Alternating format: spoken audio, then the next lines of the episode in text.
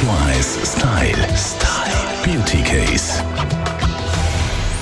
Heute spielen unsere Beauty-Bloggerin Steffi Hitber und ich einmal Sprachrohr für alle Coiffeusen, die es selber nicht machen können. Herzlich willkommen, Steffi.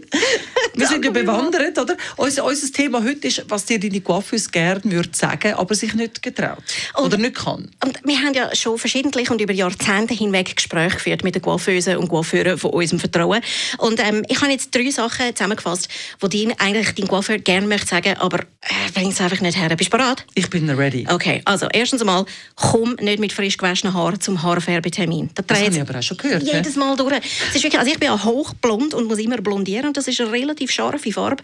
Und ähm, weißt, die Talgdrüse in unserer Kopfhaut, die schützt natürlich auch unsere Kopfhaut. Und wenn die Farbe drauf kommt, ist das eben ganz, ganz wichtig, dass wir so eine kleine, natürliche, fettige Schutzschicht haben. Und wenn du mit frisch gewaschenen Haaren zum Coiffeur gehst, kann es das sein, dass die Farbe wirklich viel, viel aggressiver wirkt und dass es beißt und vielleicht Ausschläge gibt. Also du darfst mit dreckigen Haaren gehen, sie sind sogar froh. Ja, es macht ja Sinn, nachher geht mit frisch gewaschenen wieder raus.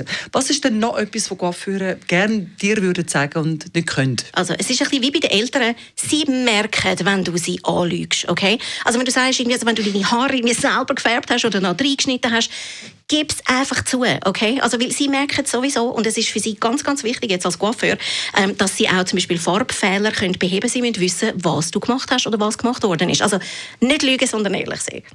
Gilt fürs Leben. Und was ist denn noch so etwas, wo dir Coiffeuse gerne mitgeben? Also einen finde ich sehr lustig, gerade ich, wo wahnsinnig viel rede, auch beim Ah, ja. Coiffeur.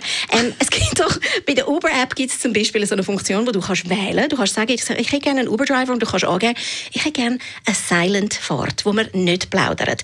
Und ich muss euch etwas sagen, ich habe alle Coiffeure, die ich kenne, gefragt und die fänden die Idee so großartig, wenn ein Kunde Kunde würde sagen, «Hoi, ich mag dich total gut, mir geht es total gut, aber ähm, können wir jetzt einfach anderthalb Stunden lang die Haare schneiden und wir schwiegen beide und können einfach über Sachen nachdenken, du machst deinen Job und ich tue ein bisschen Tagträumen.» Sie fänden das Größte, einfach einmal beim Coiffeur gar nicht reden, statt blöden Smalltalk. Man darf das also sagen. Und noch zum kleinen Schluss noch eine, eine eine Ergänzung von mir. Trinkgeld, meine Liebe, das dürfen wir geben.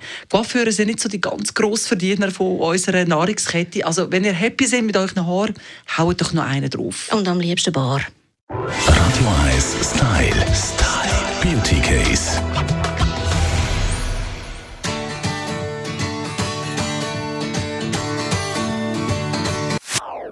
Das ist ein Radio 1 Podcast. Mehr Informationen auf radio1.ch.